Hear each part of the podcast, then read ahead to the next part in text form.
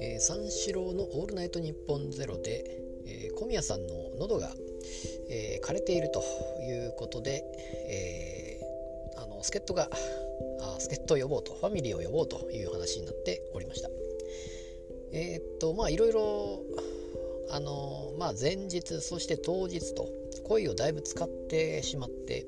もう声が出ない状態になってこのままあのラジオを続けて大丈夫なのかどうかということで始まったわけですけども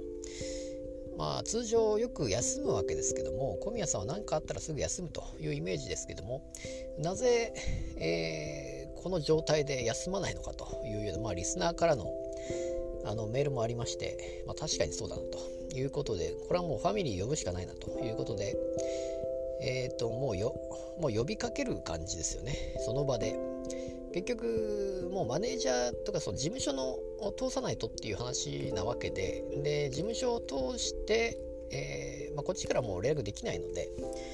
あのその個人本人がマネージャーに連絡を取って、えー、ちゃんとそれを通して来てくださいと。で来れる人だけ来てくださいということで集合をかけたわけなんですが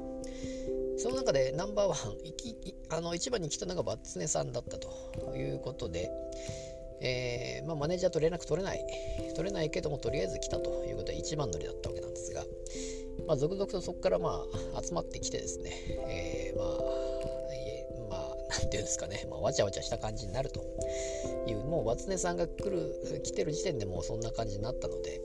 もう通常回とは全く違う感じの回になると。いうことなんですけども、まあ、ただあその喉がもげても花粉上げろという格言があったようでございまして、まあ、それでもやった方がいいのかどうかみたいな感じでしたけども、まあ、喉はもげても本当にいいのかみたいな話を言ってましたが、まあ、とにかくですね、えー、その小宮さんのためにみんな集まってくるということでございまして。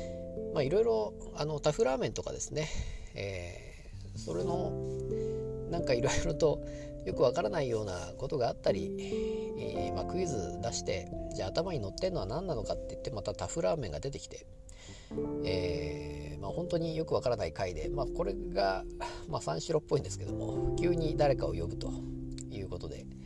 ま電話だけではなくてこういうもう実際にファミリーが集まってくるのがまあすごいなということでしかもちゃんとマネージャーに連絡を取ってちゃんと来てるあの方もいるわけで。えー、まあ、そういうところで、えー、いろいろ、まあ、人材というかファミリーを集めていっている甲斐があったということで、まあ、あの四千頭身鈴木さんはなかなか難しいとちょうど仕事中だったということで夜中にもかかわらず、